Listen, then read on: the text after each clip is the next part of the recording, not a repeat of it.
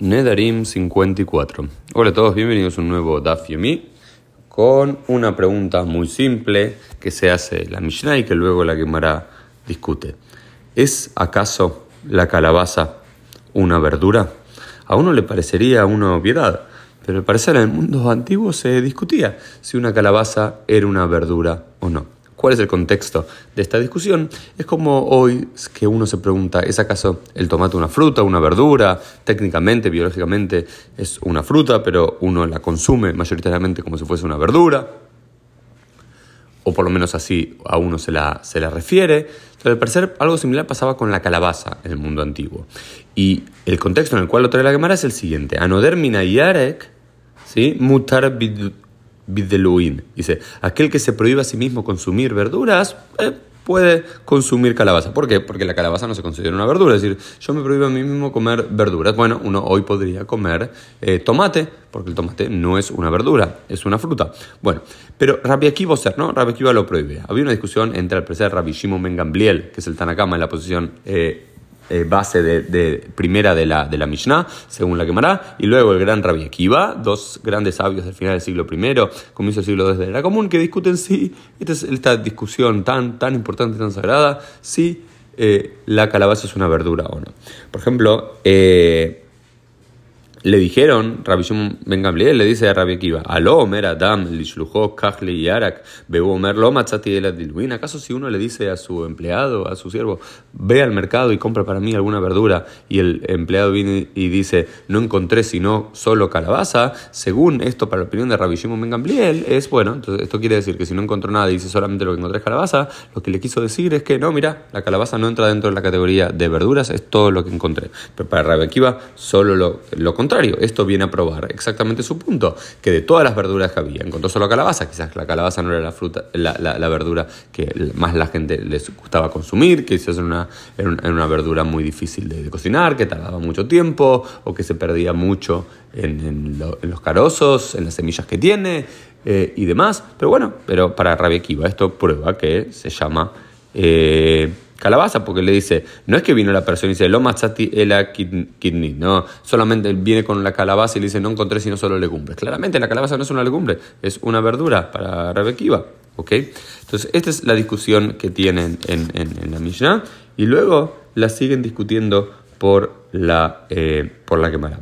Y uno de los puntos que discuten es una posición entre Rabanán y Rabbi que dice, Rabanán los sabios, la mayoría de los sabios dice, Kol milta de shlicha limluchei ala lav minei Rabbi Kiva Kol milta de mimlech shlicha ala minei eh, Minei dice, los sabios dice, todo aquello que el, el, empleado, el siervo, tiene que consultarle a su, a su, amo, a su, a, su, a su maestro, si eh, es, este producto que le viene a traer es parte de el la clasificación general, no es parte de esa clasificación. En cambio, Rabbi Akiva dice, no, todo lo contrario, es, es parte de esa clasificación. Digamos, si yo a alguien, no sé, me manda a comprar verduras y le traigo una calabaza, o le traigo una papa, o le traigo una eh, remolacha, y le digo, ¿esto es acaso una verdura? Como está dentro, como es muy posible que sea, no, no le estás trayendo un pedazo de carne, que seguro que no está dentro de la categoría, como está, es algo muy cercano a eso y que seguramente lo sea, es parte de la categoría, y la alajá queda como eh, Rabbi también. ¿no es cierto? Eh, y otra discusión similar tiene también entre Rabban Gamliel y Rabbi Akiva en relación a la carne, ¿no? Eh, Rabban Gamliel dice, Anodermina basar, asur minei basar, dice, eh, aquel que se prohíbe a sí mismo consumir carne, se prohíbe consumir cualquier tipo de carne y cualquier parte de la carne del animal, ¿sí? Pero podría comer carne de pescado y de Hagabib, de, de otras langostas, ¿no?